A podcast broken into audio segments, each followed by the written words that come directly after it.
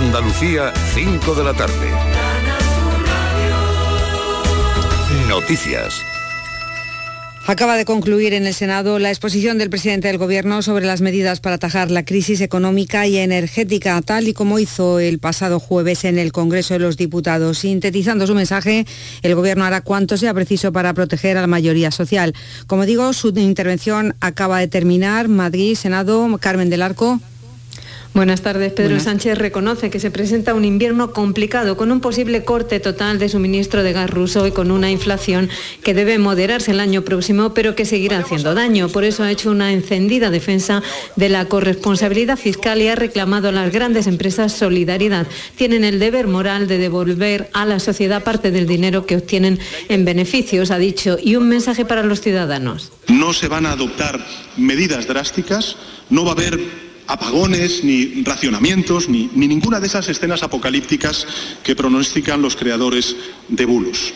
A ningún hogar español le va a faltar energía para iluminarse, para calentarse y para cocinar este invierno. Los precios siguen estando muy altos, pero España es el país de la Unión Europea que más ha reducido su inflación en el último mes, decía el presidente. España va a seguir creciendo y creando empleo en los próximos meses y lo va a hacer a un ritmo superior al de la mayoría de las economías de la zona euro.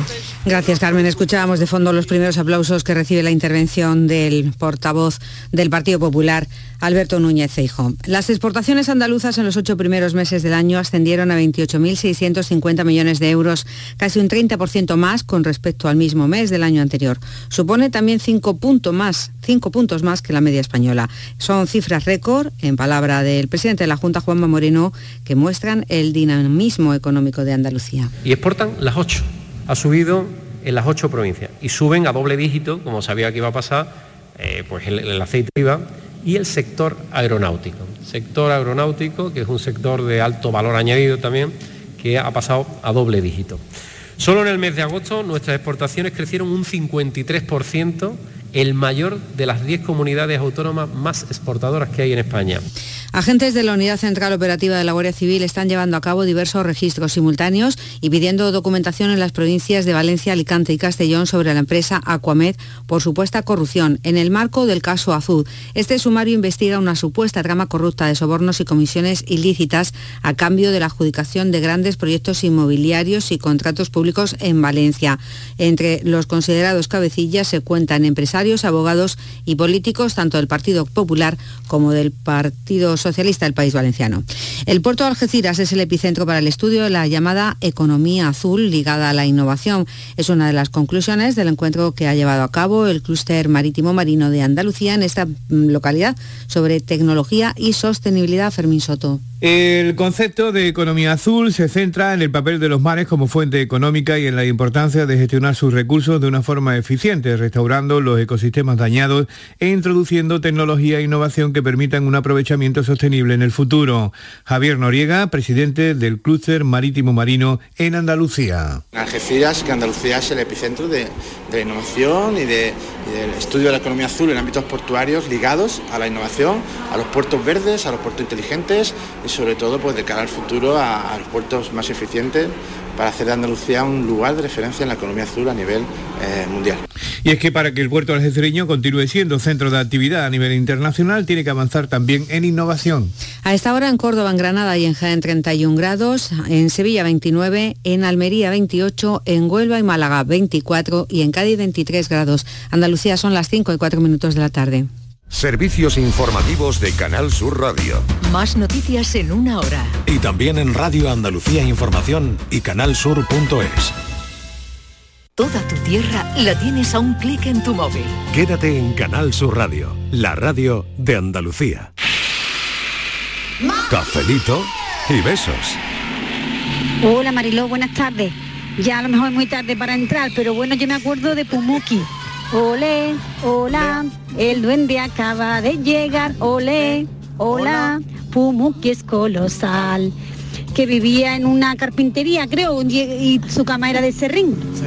Bueno, hasta luego. Nunca es tarde sin mensaje bueno. Nunca Buenas es tarde. tardes, Marilo de compañía, soy Lolo. Hola, Lolo. Eh, con respecto a Mazinger Z, que para mí también era una serie que, que marcó mi infancia, Eh, hay una leyenda que es la, la famosa frase de Afrodita. Afrodita de pecho fuera, que por lo visto en ningún momento se dijo en, en ningún capítulo de la serie se dice esa frase, pero que aquí en España, no sé si Ah, qué bueno. por la broma o la conciencia colectiva que se tiene muchas veces, Qué bueno, qué eh, no- nos creemos que esa frase se había dicho en la serie y en la serie nunca se llegó a decir esa frase. Venga, cafelito y besos. Qué bueno, qué curioso también. ¿eh? Que por cierto, de las mejores series que siempre hubo en toda la historia de la televisión era Eras una vez el hombre. Desde Sí, luego. Yo creo que, sí. Sí. como esa no ha habido ninguna. Totalmente. Totalmente. Por lo educativa, ¿no? Por, por Lo todo, que ¿no? aprendíamos. Y cómo estaba hecha, ¿no? Bueno, pues lo confirmo porque he estado mirando en internet y efectivamente en los 32 capítulos que al parecer proyectó Televisión Española en el año 1978 de Mazinger Z, en ningún momento se dijo eso de pechos fuera. No, hombre, pues- Pero, sin embargo, la leyenda Lo dice, pero pusieron una persona solo y exclusivamente para repasar todos los capítulos, para ver si en algún momento, en que va, ni, ni, en, ni en la música, ni, ni en los capítulos, ni nada. Y, Qué curioso esto que a lo, contáis, más, a lo ¿eh? más que llegamos fue a fuego de pecho, que es distinto. Y fíjate si se hizo la frase famosa. pero la gente en- la interpretó. la gente, Claro, coño, fuera, leyenda claro. urbana que, que diríamos Claro, hoy en día. Claro, totalmente. Venga, algún mensaje. Buenas tardes, cafetero. ¿Qué tal? Soy Oscar desde Sevilla. Bueno, Oscar. Pues mira, dibujo como tal hoy día, como los de antes ninguno. Eso, lo que estáis hablando ahora de Marcos, Heidi, eh, yo qué sé, Oliver y Benji, Caballeros del Zodiaco, los primeros de Doraemon, David Nomo, La Pantera Rosa, Bandolero, que lo echaban en Canal Sur, me acuerdo perfectamente. Eh, y sobre todo que a día de hoy sigue eh, Bola de Dragón, vamos. Que también dio la casualidad que empecé a verlo de pequeño en Canal Sur, que fue quien claro, claro. primera vez lo emitió en, Lo emitieron en Canal Sur. en España. Exactamente. Y a Se día de aquí, hoy se metió aquí. mis hijos lo ven, Qué porque bueno, lo siguen ¿eh? echando en canales de estos de, de pago. Qué bueno, bueno, y en sí, otro, sí, y en Boy también creo que lo he hecho. Y en plataformas. Sí, sí. muchas plataformas. Eh, así que dibujos como antiguamente, hoy día ninguno. Y educativos, no sé qué contar. Cuando la frase Es cuando Sí. la frase es ya no hay como aquello, ya no Ya, hemos delatado. claro. ¿eh? Bueno, Ya hemos seguido un poquito porque nada, tengo que agradecer a los oyentes de verdad este cafelito y beso, la cantidad de mensajes que nos han entrado hoy, la verdad, y agradecer eso que tienen los oyentes que es que, que- que una no sabe qué es, la verdad, pero esa fidelidad, eh, esa mm, manera incondicional de, de- de apuntar, de al final es que este programa sale bien y sale mejor gracias a los oyentes. Así que mm, mil gracias porque hoy no tengo palabras, de verdad, no tengo palabras, sinceramente. Se han quedado, me comentan como 50 mensajes sin poner, lo siento muchísimo, porque ojalá tuviésemos más tiempo, pero que nada, que, que sepáis que mañana, mm, bueno, pues intentaremos dar salida a esos mensajes con otro tema, o, pero la verdad es que gracias, gracias, gracias, porque este programa sale mejor gracias a vosotros. Bueno, Francis Gómez se ha ido de vacaciones. Se ha La ido de paranoia de la vacaciones. la paranoia. ¿A quién le tocará la paranoia? Venga, vamos a un sorteo. Atención. Venga, hacemos un sorteo, ponemos papelitos con los nombres de todos aquí. Evidentemente, el trabajo hay que repartírselo. Está todo repartido, está repartido. ¿Quién va a hacer hoy la paranoia? ¿Quién va a ser el enigmático o la enigmática? No, no, no, no, no, no, eso no, porque me lío. Me lío al contarlo y la. ¿quién se atreve hoy? Levante la te mano. ¿Quién levante la mano hoy? Venga, venga. Borja Rodríguez. Te ha tocado. Si es que él se atreve con Borja todo. Rodríguez. Me ha tocado, me ha tocado. Borja Rodríguez levanta la mano. El, el listón está muy alto, eh. Cuidado. la paranoia. Bueno, a ver cómo Madre te mía. portas, Borja, hoy. ver, ¿cómo Eh, te portas? Yo hago lo que puedo y yo creo que es facilito. Yo voy a- Bueno. a, seguir la senda de Francis. Yo creo que eso. esto es facilito. gallera. He ido a mirar los papeles de Francisco. He estado toda la mañana mirando en las carpetas. Exactamente. Que conste que no he mirado la respuesta. Solo voy a El, el, el- Estoy, el- he- el- he, he el estado toda la mañana viendo a este hombre, ¿dónde tendrá los enigmas? ¿Dónde tendrá los enigmas? ¿Dónde tendrá los enigmas? Pues nada, nada, nada, nada. que no mires Nada, más, nada. Fuera ahí, fuera. Nada, Oye, no lo he conseguido. No. No, no, no, no, no. lo ha guardado todo súper bien. Hombre, Así hombre. que cuando venga, eh, cuando venga, ya le contaremos. ya le contaremos. bueno, venga. Bueno, Pues, vamos a ello. Hoy hace de Francis Gómez, Borja Rodríguez. Me voy a meter en la piel de Francis Gómez. Venga, vamos. Vamos a ver. Teresa, hija única, es la madre de Álvaro y la hija política de Luisa. Si Javier es el tío de Álvaro, Ya empezamos. ¿qué parentesco hay entre Javier y Miguel, marido de Luisa? O sea que esto hoy es de familia. De familia. Hoy vamos con la familia. Sí, cuñado. Inmaculada la libreta, inmaculada la es que no me ha dado libreta. tiempo, me he quedado. Los temas. Lo Me repetimos. Álvaro, hijo político. Venga, lo Ha repetimos. puesto en grande Borja Rodríguez. Miedo me da esa libreta Lo hoy. repetimos. Venga, compañero. adelante. Repetimos. Venga. Teresa. Teresa, hija única, es la madre de Álvaro y la hija política de Luisa. Si Javier es el tío de Álvaro, ¿qué parentesco hay entre Javier y Miguel, marido de Luisa? Vale. ¿Alguna pista? No, no, no, no. Hoy es muy fácil, hoy no hay pista ni nada. Es Hoy muy no, fácil, es muy no fácil. es. O sea, hoy el enigma eh, tiene que ver con parentescos. Parentescos Pero y estaría muy, bien, familia. estaría muy bien Familiares. que además de acertar, alguien llamara y dijera en mi familia hay un caso de eso. Mi prima Ay, pues sí. Es la hermana de mi prima Romualda que vive en la qué sé, porque La casa de Bernarda Sí, Alba. totalmente. Mismamente, Total. mismamente. Mismamente. Bueno, yo no sé, me ha dado tiempo aquí a apuntarlo. eh, Pues yo no, a mí no me ha dado No, tiempo, no. a ver, a mí no Si queréis lo digo otra vez. Venga, sí, pero Sí, venga, vamos así Teresa, rapidito. no, empezaba Teresa. Teresa, hija Sí, única, única. es la madre de, De Álvaro, Álvaro. y la hija política de Luisa. de Luisa. Y Miguel. Si Javier es el tío de Álvaro, ¿qué parentesco hay entre Javier y Miguel, marido de Luisa? yo o sea que no sé. puede ser el marido de Javier. Yo ya no, lo claro. ¿Pueden ser Sí. novios? Ah, bueno. Como poder, poder, No. todo se puede, todo se puede. Yo solamente he llegado a Sí. Teresa es hija única. Hay una canción de Eso lo tenemos Yo creo que claro, ya Teresa, todo lo demás. Es que ahí se ha parado mucho Borja. Lo sé, Teresa, Borja, lo hija sé. única. Sí, Lo sí, se ha parado mucho en Teresa Inmaculada hija única. ya lo sabe. Sí. Lo sabe. Sí, lo tiene claro. A ver, bueno, da una pista, Inma. En familia. Acabáramos. Acabáramos. ¿Muy familia o Eh, por obligación? na, na, ¿Se tocan algo? ¿Se tocan ¿Se algo? tocan algo? Eh, se, nah. te tocan mal. porque- a escondida. O sea que si se tocan malo, ¿no? Si se tocan está feo, ¿eh? Eso que decirlo. Si se Madre tocan mía, mucho está madre feo mía. Madre mía, madre mía, qué Pero lío se familiar. tocar y no pasa nada, ¿eh? Libertad, claro. Bueno, Ni el Falcon lío- Crest, vaya, ni lío Falcon familiar. Crest. Tenemos lío familiar, Teresa, hija única. pero hay lío familiar. Aunque sea hija única, hay La ha liado, que sea hija única la ha liado. La ha liado. Bueno, ¿qué parentesco tiene Javier y Miguel, que es marido de Luisa? ¿No? Con- Exactamente. Todo lo Eso es. liado. Eso es todo lo que he Ese dicho para eso. No tiene nada que ver conmigo, ¿eh? No, No. Yo aprovecho. Podría, no, podría no, ser, no, pero no, no. No, No, no, podría, no. no. podría. Bueno, pues lo dejamos aquí. Llamen a Borja Rodríguez, sí, que se va a poner muy contento. La paranoia de la tarde. Canal Sur Sevilla.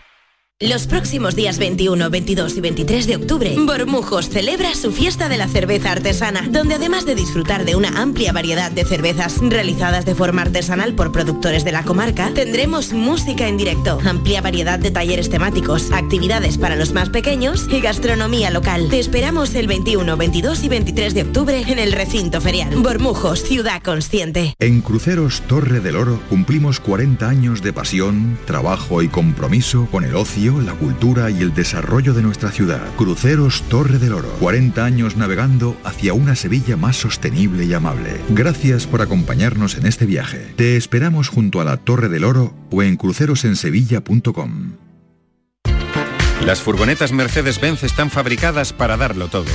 Y con el servicio Express Service podrás contar con un mantenimiento ágil, sin tiempos de espera y con la calidad habitual de Mercedes-Benz. Reserva tu cita en nuestra web y optimiza tus tiempos. Con Cesur y Fervial, tus talleres autorizados Mercedes-Benz en Sevilla. ¿Planeando salir de escapada o de fin de semana? Recuerda, hay otra Sevilla. Asómate a la provincia y disfruta de un turismo seguro en cada uno de sus espacios naturales, pueblos monumentales y alojamientos. Cambia de vistas. ProDetour Turismo de la Provincia, Diputación de Sevilla.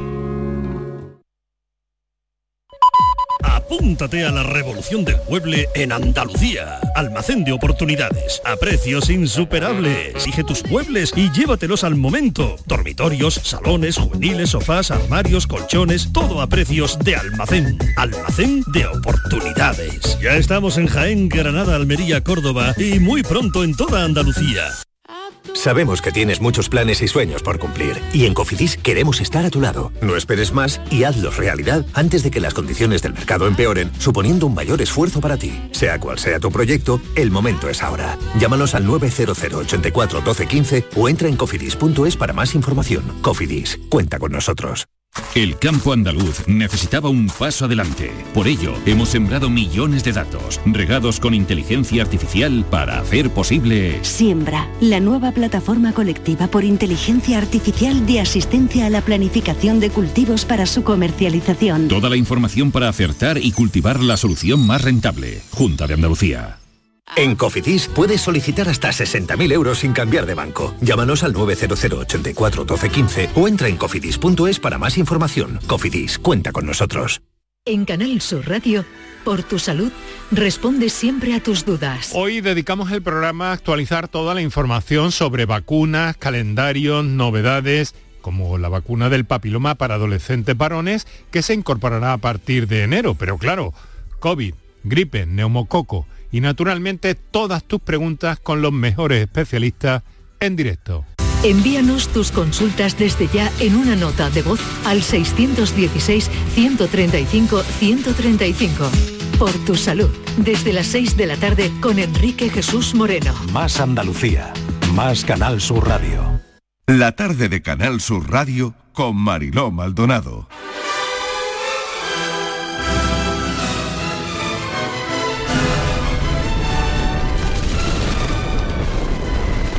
Los acontecimientos en Europa no daban tregua.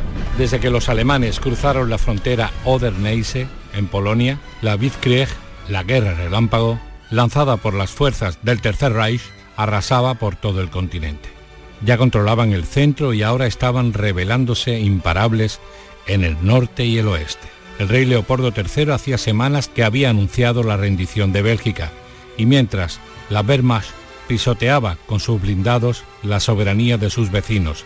La Luftwaffe lanzaba continuos bombardeos sobre las principales ciudades británicas, incluida Londres. El 10 de junio de 1940, Benito Mussolini proclamaba que la Italia fascista se unía a los nazis y declaraba la guerra a Francia y Gran Bretaña. Ese mismo día, el dictador español, viendo unirse a las dos potencias que le habían ayudado a ganar la guerra civil que le llevó al poder, anunció que España cambiaba su declarada neutralidad por el estatus de país no beligerante. El recuerdo dramático de la Primera Guerra Mundial estaba muy reciente aún en Europa. La llegada de Hitler al poder en Alemania y sus deseos de revancha habían causado inquietud entre sus vecinos. Todos los esfuerzos diplomáticos por frenar la amenaza nazi habían fracasado. La ambición del Führer era imparable en el intento de incorporar nuevos territorios al Reich y de llevar a cabo en todos ellos la represión y limpieza étnica contra los judíos que ya estaba ejerciendo de manera implacable en Alemania. Se desencadenaba la huida masiva de millones de personas.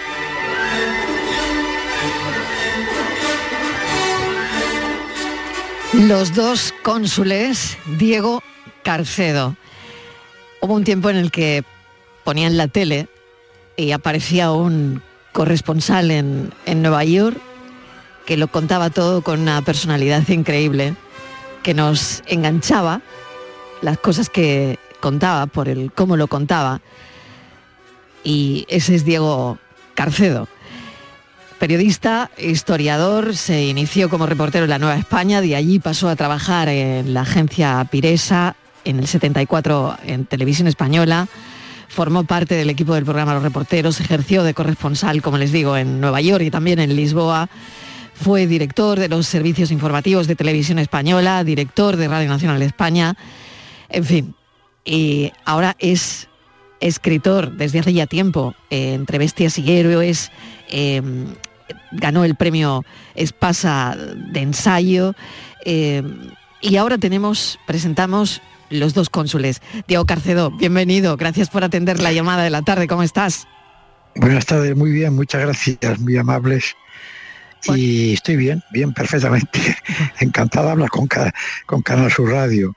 Este que libro, un tiempo fue mi radio. claro que sí, este libro es una auténtica encrucijada en la que se dan cita, Diego, el ritmo de una novela, por un lado, y la divulgación histórica. Eso es investigación periodística. Realmente de eso se trata. Es, tiene una parte que es investigación periodística y de resumen de lo que estaba ocurriendo aquellos días en Burdeos, aquellos días dramáticos en la política francesa y alemana. Fueron los días en que cayó el gobierno francés, en que Petén asumió una parte del poder, los alemanes entraron bueno, como una caballo una cacharrería y bueno, eh, relato eso con la mayor precisión histórica de que he sido capaz y después la segunda parte se trata de una novelación de lo que estaba ocurriendo en aquel entorno con 500.000 refugiados ahí pasándolas muy muy negras y sin ninguna esperanza de escapar salvo poder entrar en la península ibérica hacia Portugal o hacia España. Claro, eh, al final el trasfondo es la, la defensa eh, de unos principios, ¿no? Eh, no sé si de alguna manera esto ahonda en esta peripecia heroica ¿no? de dos diplomáticos, Eduardo Proper eh, de Callejón y el portugués Aristides de Sousa Méndez, que eran cónsules en, durante la Segunda Guerra Mundial en Burdeos, ¿no? Sí, exactamente. Eh, especialmente el, portugués, que llevaba ya un año y pico, el español acababa de llegar porque fue, estaba de secretario de la Embajada de España en París y le enviaron a Burdeos acompañando a- en la huida al gobierno francés, al gobierno que existía en Francia Democrático. Y llegó a Burdeos y se instaló en el consulado que cuyo titular entonces pues había, había huido, igual que los demás cónsules, salvo el portugués, que era el único que se mantuvo en su sitio hasta el final. Mm. Para que los oyentes lo entiendan, Diego, y, y ahora me dices sobre la comparación, pero es una especie de lista de Slinder, ¿no? Eh, con, con muchos matices, eh, porque al final se dedicaron incansablemente a facilitar la huida de, miles de judíos, ¿no? Por lo tanto, esa actuación les acarrearía unas consecuencias tremendas, ¿no? Muchos, muchos problemas. Primero, fueron 37.000, que se dice muy pronto la cifra, con datos que hemos ido sacando de un lugar y de otro, 37.000, bueno, 37.000 personas eh, que formaban parte, muchas de ellas, de diferentes eh, familias, en su mayor parte judíos, eh, alemanes, franceses, belgas, holandeses, polacos, eh, luxemburgueses, y entre ellos estaban también muchos políticos, políticos muy importantes de- del momento en Europa, el gobierno belga, el gobierno holandés y por supuesto el gobierno francés, que se refugiaron allí y que intentaban como fuese a la desesperada, porque estaban pasando las negras, muy, muy difícil la situación que estaban viviendo, eh, no, no había nada abierto, no podían, no tenían comida, no tenían donde alojarse, los hoteles, las pensiones, todo estaba lleno, y además había un temor enorme a alojar o a esconder a los judíos por miedo a la represalia de los nazis que acababan de entrar en la ciudad y estaban haciendo verdaderos descalabros, asesinando, a- estaban deteniendo, encarcelando, exportando hacia campos de internamiento en autobuses, en fin, estaban allí persiguiendo continuamente a todo lo que pudiera parecer judío. Y enfrente pues tenían un problema, la única salida que había. Tenían una salida que era el Reino Unido e Inglaterra, pero Inglaterra lo rechazaban, no les dejaban entrar, muy demócratas y muy, muy antialemanes, pero no les dejaban entrar. Algunos barcos los hundieron, los rechazaron, otros fueron hundidos por, por submarinos italianos y les quedaban a aquellos refugiados pues la península ibérica, Portugal y España. Pero claro, había un problema, que tanto España como Portugal estaban gobernados por dos dictaduras feroces, muy duras, que odiaban también a los nazis, sobre todo, perdón, perdón, odiaban a los judíos y estaban completamente de parte de parte de los nazis, sobre todo el gobierno español, que era el más antijudío que existía. El portugués también lo era, pero algo menos. O sea que tampoco podían venir aquí. No, no, claro. No, no, no, no, no, no, no, no, no tenía que cerrar la frontera, los perros fronterizos no les dejaban pasar si no tenían un pasaporte especial que tenía que ser autorizado por el gobierno de Lisboa, por el de Madrid, y que eh, bueno, tenía, respondía a unas órdenes tajantes diciendo que no podían dar visados y especialmente si trataba de judíos. Eh, te reproduzco yo en el libro, por ejemplo, la orden que tenía el gobierno del gobierno portugués la famosa Orden 14, previendo estrictamente que, que, que entrasen a la península, a, Portugal.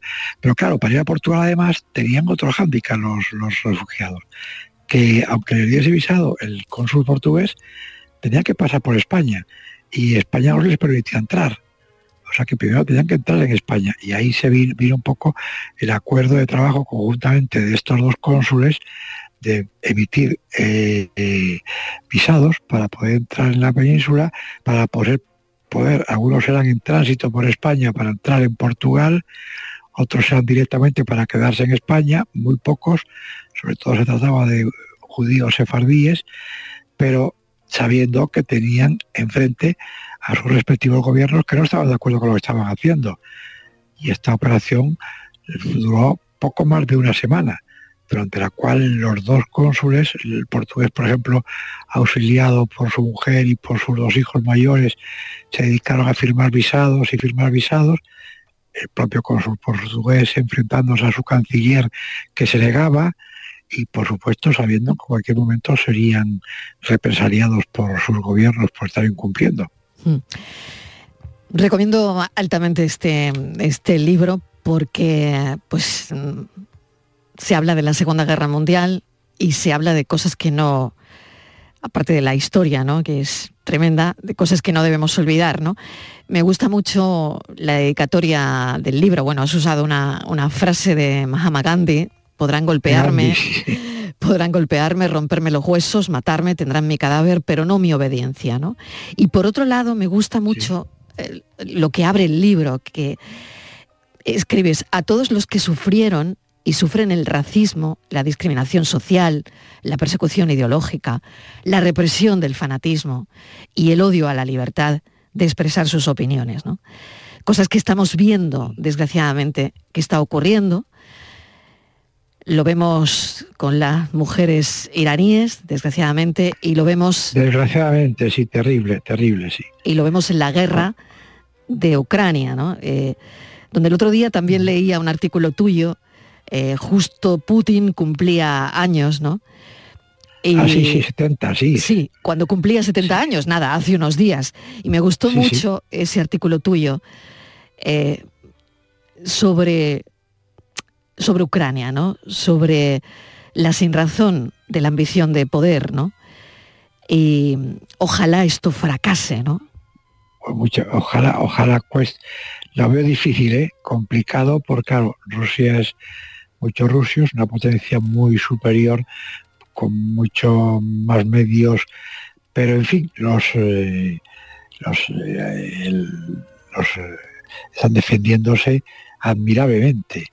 Yo, yo estuve hace poco en Ucrania, poco antes de, hace como dos años, dando las conferencias, os ve que es un pueblo pacífico, tranquilo, que lo que menos ganas tenía era de entrar en ese conflicto, que estaba tratando de sobrevivir porque es un, pueblo, un, país muy extenso, es el más extenso de Europa y con muy pocos recursos naturales. bueno, tiene una sección que es muy rico en cereales y es un poco que nos suministra al resto de los europeos de harina para el pan y harina de trigo o de maíz. Volviendo a ese artículo, eh, porque además me lo, he subrayado, ¿no? Preparando esta mañana esta entrevista, volviendo al artículo del cumpleaños de Putin, de estos 70 años que ha cumplido, decías, es una edad respetable para poder reflexionar con conocimiento de la vida y la muerte. Los dos elementos que está manejando sin pensar en tantas personas como sufren las consecuencias de su ambición y falta de escrúpulos humanos. Y si el reciente pasado de la invasión de un país soberano, vecino y pacífico no le causa algún remordimiento, también hay que adjudicarle el temor, poco menos que universal, que está causando el recurso a la desesperada, que su orgullo pueda estarle tentando a las armas nucleares. ¿no? ¿Qué piensas de todo esto? Yo cuando, cuando lo leía el otro día, y por eso te, he felicitado por ello, ¿no? me parecía un acierto, ¿no? Hablar de ese cumpleaños y de esa edad respetable, como dices, para reflexionar con conocimiento de la vida y la muerte, ¿no? Sin duda, es un momento ideal.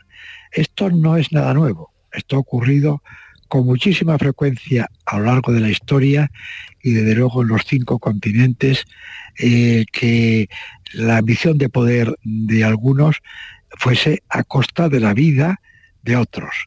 Ahora mismo estamos, muchos me preguntan a mí, como profesor de Relaciones Internacionales, claro. me preguntan si, si será una guerra muy duradera, si bueno, yo desde el principio me imaginé que podía serlo, porque había una desproporción muy grande, pero sabía que, que la guerra iba a prolongarse, porque los rusos no se iban a conformar con poco y que los ucranianos iban a defenderse y que la OTAN, que era lo más importante, no iban a dejar abandonados a los ucranianos.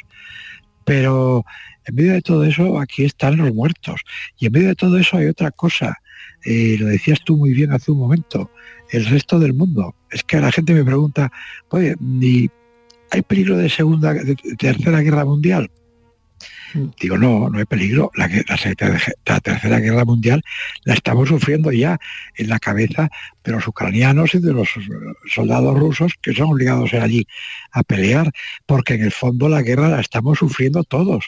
Aquí en España tenemos las consecuencias de esta guerra mundial, que es la inflación que sufrimos, los problemas que hay de, de carburantes, en fin, todo el temor que tenemos de cara a un invierno helados, sin posibilidad de, poner la, la, la, calefacción, en fin, todo eso es consecuencia de las pretensiones de un personaje siniestro que yo lo veo muy comparable a los dos últimos en Europa, los dos últimos asesinos en masa, en el extranjero, en otros países, pues hubo otros como en, como, en, como en Camboya, pero aquí fueron Hitler y Stalin. Pues este es el tercero, que está impunemente haciendo que muera gente eh, sin ninguna razón más allá de su ambición.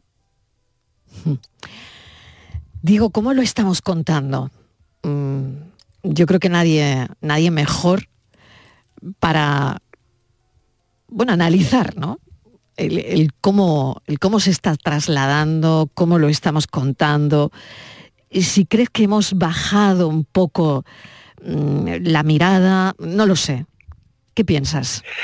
Creo que lo estamos contando mmm, los periodistas concretamente eh, tirando a regular, porque uh -huh. no preocupa de ellos, que los que están allí, tanto los corresponsales permanentes como los que han ido enviados especiales, en general muy buenos, están haciendo un trabajo excelente, pero con unas dificultades enormes. Siempre se encuentran muchas dificultades al cubrir acontecimientos bélicos. Yo cubrí siete guerras y más o menos tengo alguna experiencia. Pero veo aquí, por ejemplo, bueno, los que están en Moscú, que son unos corresponsales espléndidos, siempre los periódicos mandan a estos países a corresponsales muy buenos, pues se encuentran con el problema de la cerrazón de la información, a proporcionar cualquier tipo de información y a reprimir a quienes la, difunda, la difunden y a perseguir a los que intentan conseguir eh, obtener esa información. En, en, en vaya, en, ahora se me trapó el nombre de, de- de Ucrania. En Ucrania me cuentan algunos colegas míos que están allí, que han estado y tal, que tampoco, al contrario de lo que habría pensar, están dando muchas facilidades a los periodistas, al contrario, no están proporcionando información. Bueno, cuentan cosas que son visibles cuando hay bombardeos, cuando estallan obuses, eh, y a los periodistas pues les cuesta mucho conseguir esta información oficial de lo que está ocurriendo en el ámbito político-militar. Eh, se tienen que volcar con mucha frecuencia a los efectos de lo que está ocurriendo, que es a los bombardeos, a los muertos, a los sobrevivientes que están pagando las consecuencias, a los heridos, a las viudas, a las víctimas, contando los dramas humanos que son verdaderamente impresionantes y que a los lectores, es- oyentes y espectadores pues les impresionan mucho, les interesan mucho. Pero de lo que está ocurriendo sabemos poco, porque yo me pregunto, la guerra lleva más de siete meses ya, más de siete meses, en el centro de Europa, eh, con partícipes tan importantes como es eh, Rusia o la OTAN, por ejemplo, y no vemos cómo salida, cómo existe alguna salida, por dónde puede acabarse esto. Estamos pensando permanentemente, bueno, ¿cómo se va a solucionar esto? Tendrá que ser, ¿cómo? Negociando, que es la única forma que hay de resolver estos los problemas y como suelen terminar siempre las guerras al final.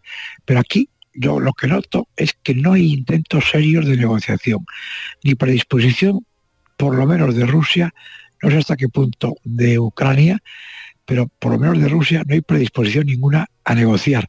Claro, en el caso de Ucrania tampoco, porque negociar implicaría tener que ceder, tener que ceder a dejar a, a Rusia una parte del territorio, cerrarse la salida al Mar Negro, que es fundamental para la economía del país, de Ucrania, y tener que ceder también en su pretensión legítima de entrar en la OTAN, donde sería bien recibido para tener pertenecer a un organismo internacional que en casos como este acudiesen en su defensa.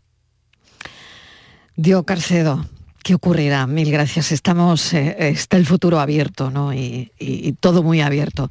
Los dos Muy abierto, cónsules. sí, Los dos Pues sí. cónsules es el libro que recomendamos altamente de Diego Carcedo y como siempre es un placer charlar con este gran, grandísimo periodista. Gracias, un abrazo. Muchas gracias. Un y saludo. un saludo a los andaluces que hace unos días estuve ahí de vacaciones y cada vez admiro más vuestra tierra. Mil gracias, Diego. Un abrazo. Un abrazo.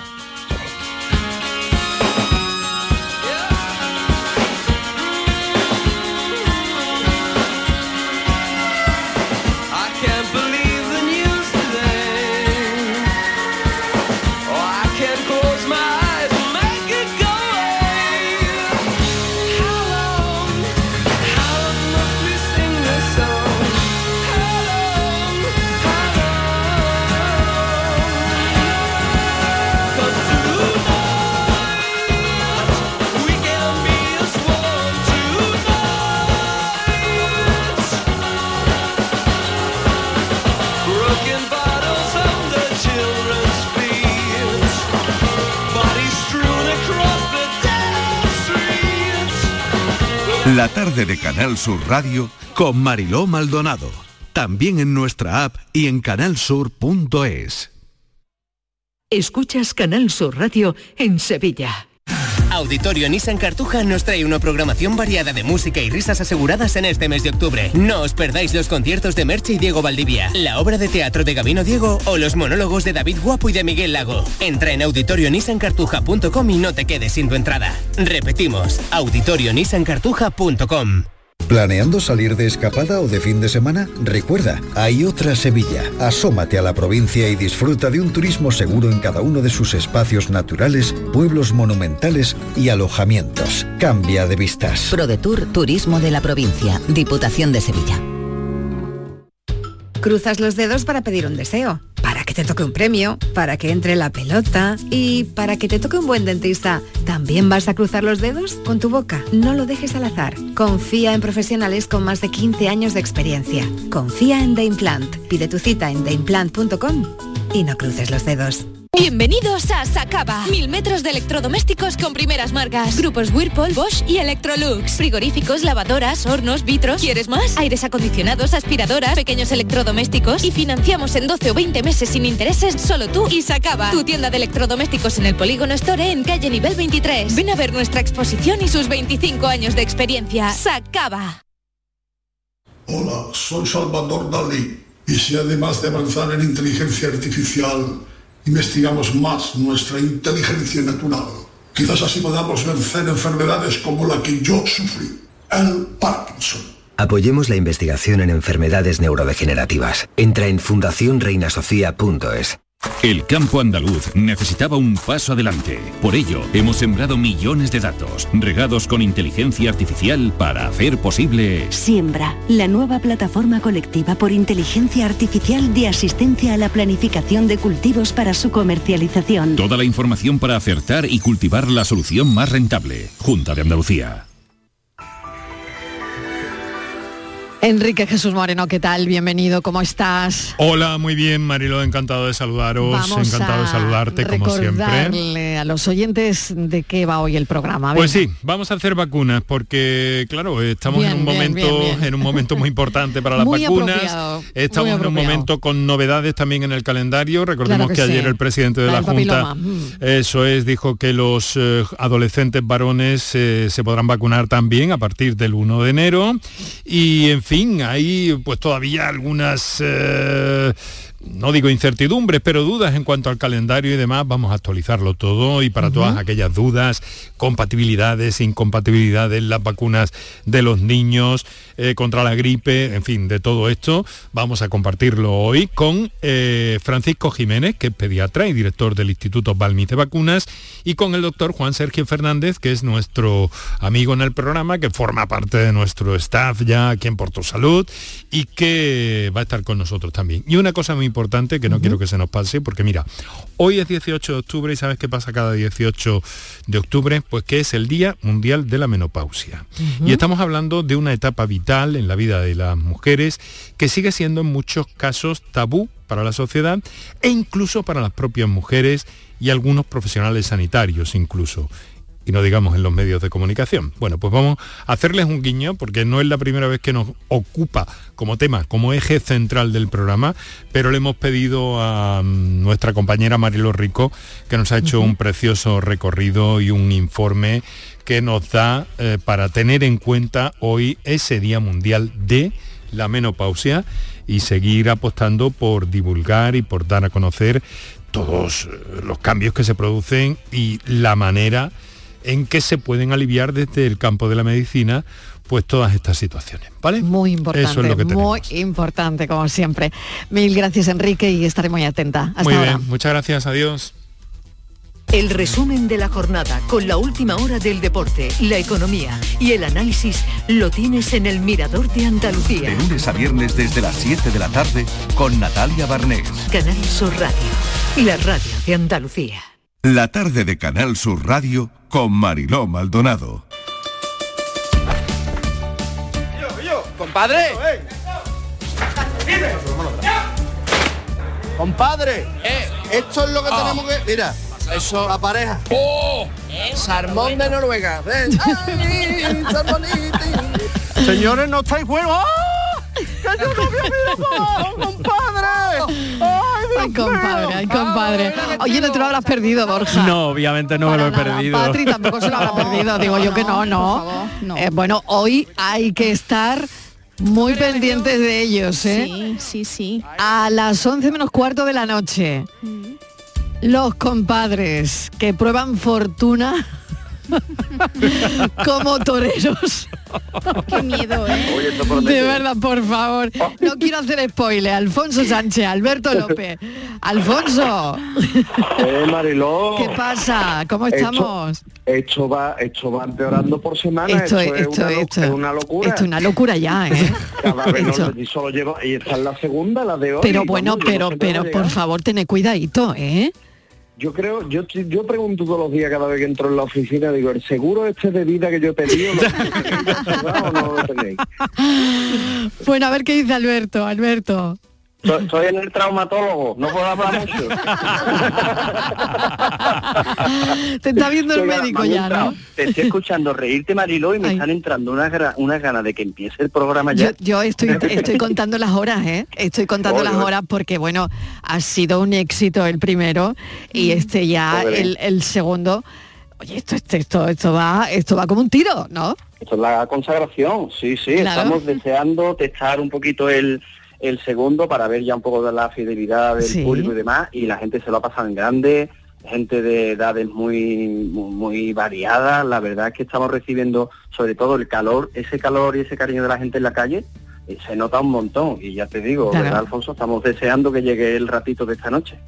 Mí vino parando de mandarme mensaje hoy. de, He quedado con mis padres para verlo. He quedado Eso está muy bien. preparado. Digo, Sí. qué maravilla, por Dios. Oye, nosotros hemos quedado también, ¿eh? mano, hemos claro. quedado también Borja, Patri, hemos quedado todos juntos para, para verlo. un repaso. Hombre, es que no hay nada mejor, ¿no? Que juntarse, venga, vamos a ver los compadres. Para echarse una risa, claro que sí. Claro, claro que Bueno, sí. echarse una risa en principio, yo no sé el sufrimiento Sí, después si va a haber yo- o no con lo ¿eh? del toreo, Yo no, sé. ¿eh? no sé, yo- ver, sufro. genera risa también, ¿eh? Con los tiburones. ¿Y los tiburones? ¿Eh? ¿Y con los tiburones qué? Per- perdona, eso es lo mejor. Eh, la comedia, la base de la comedia es ver a personas sufriendo.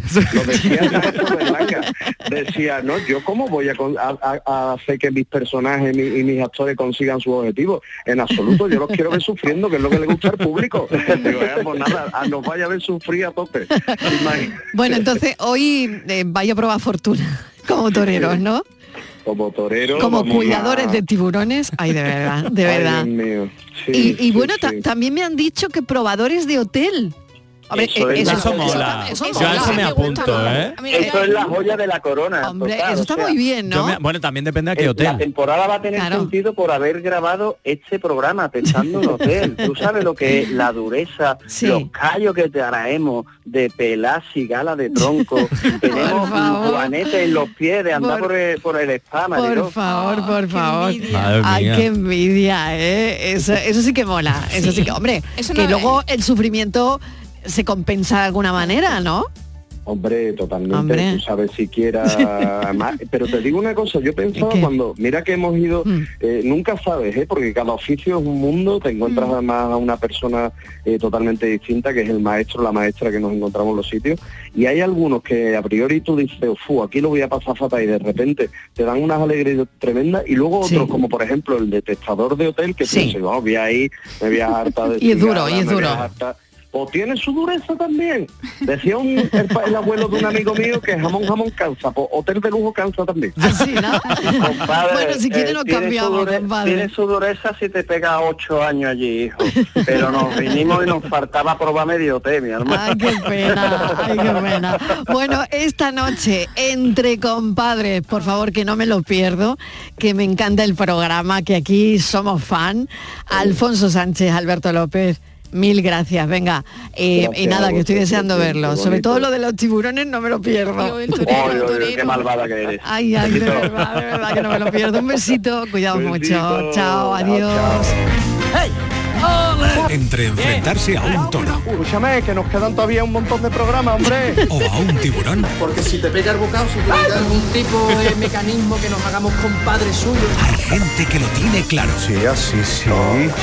No hay oficio sin beneficio. Voy a comer jamón porque me lo debo. Yo me debo dinero a mí mismo. Únete a los cerca de 800.000 andaluces que pasaron el martes entre compadres.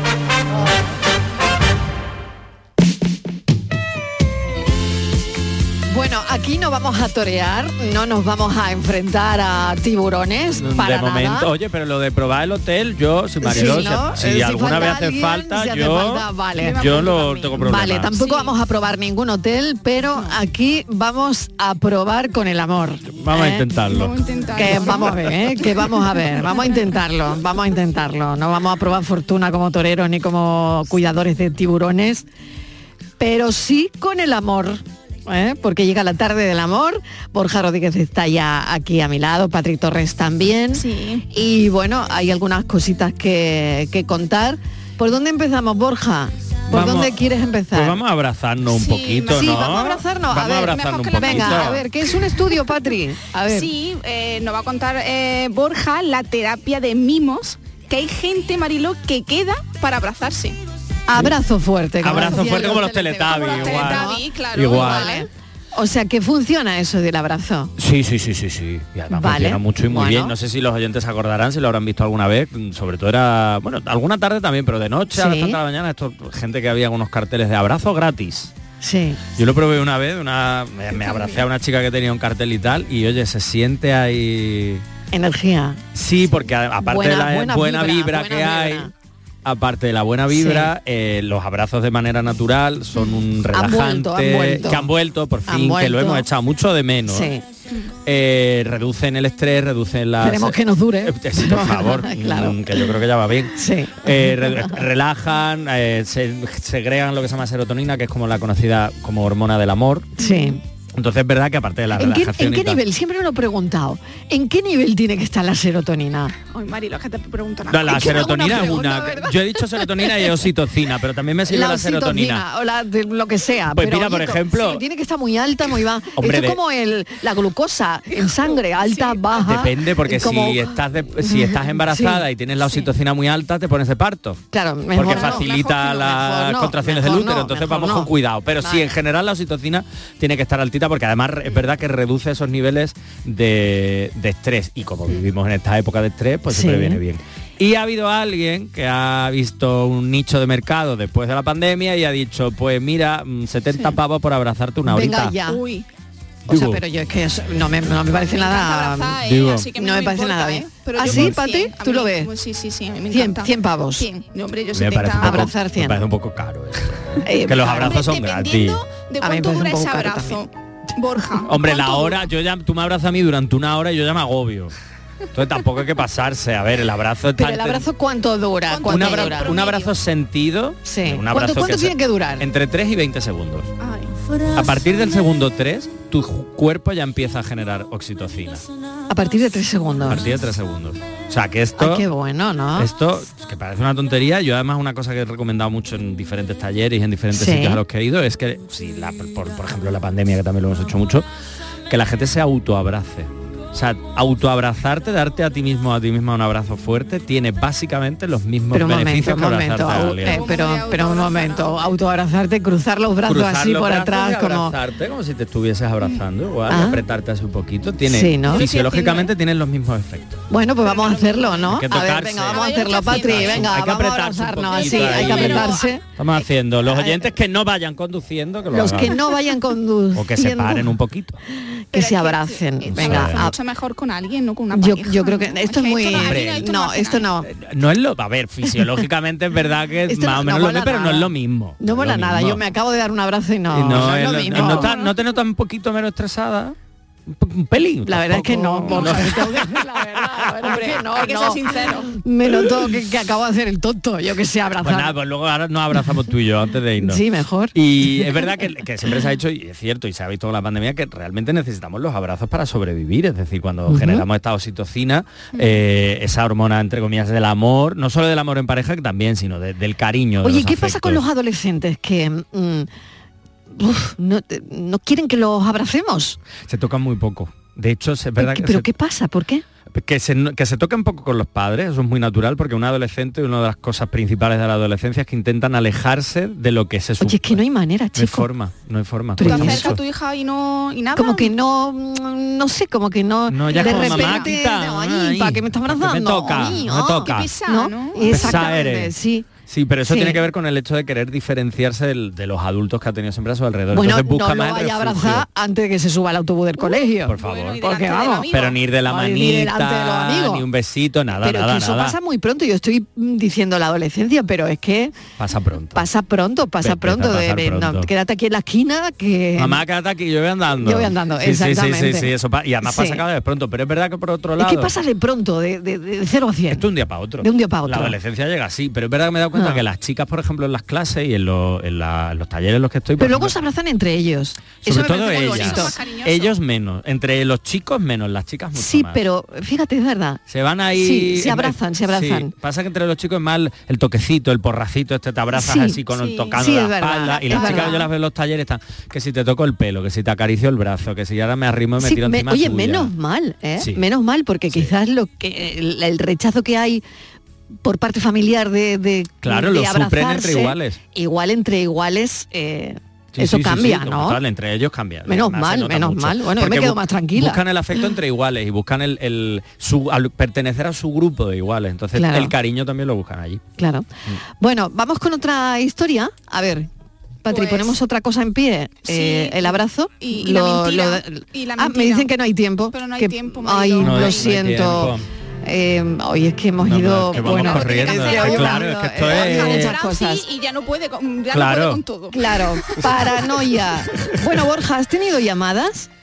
Pues he tenido llamadas ahí por ahí, que yo me he puesto aquí tranquilamente. Borja, y no, no, qué no. fuerte. Vamos a ver. Qué fuerte. Sí, lo, sí, hemos pedido. Sí, lo hemos sí, pedido. pedido.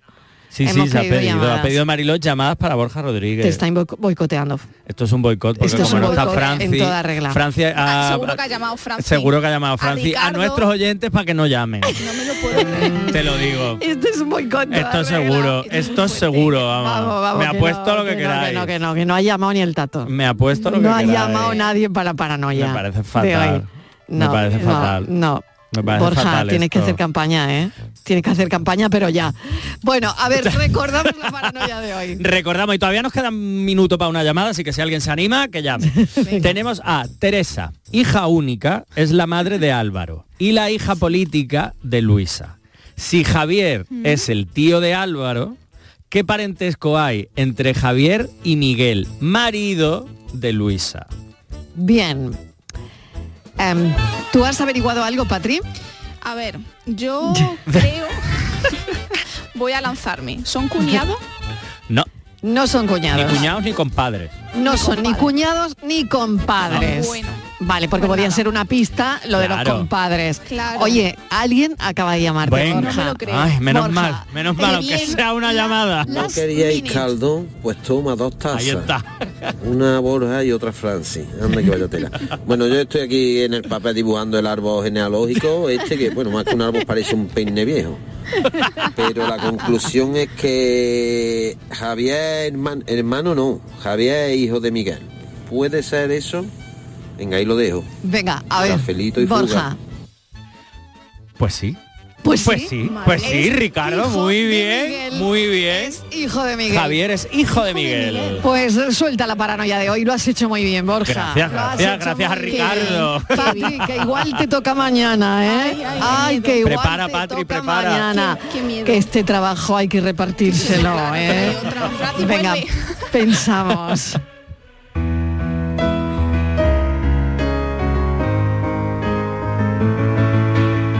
148 latigazos.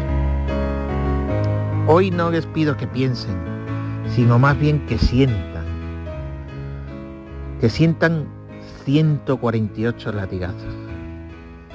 Que sientan como su hija recibe públicamente 148 latigazos. Uno, dos, tres, cuatro. Y así hasta 148. 148 latigazos no por algo muy importante, sino por no cumplir en, Irán la norma estricta coránica del velo islámico. 148 latigazos. Y eso es lo de menos. Lo peor es la tortura, la prisión, la muerte. Pero sigan sintiendo, no dejen de sentir un latigazo detrás de otro. Hasta 148. Admiro profundamente a las mujeres de Irán que se están levantando, que están levantando su velo para que su opresión no siga velada. Ojo, y a los hombres dirán, porque estoy seguro, estoy seguro de que más de uno también luchará contra esta atrocidad cuando sienta en su propia carne como uno detrás de otro su hija recibe 148 latigazos.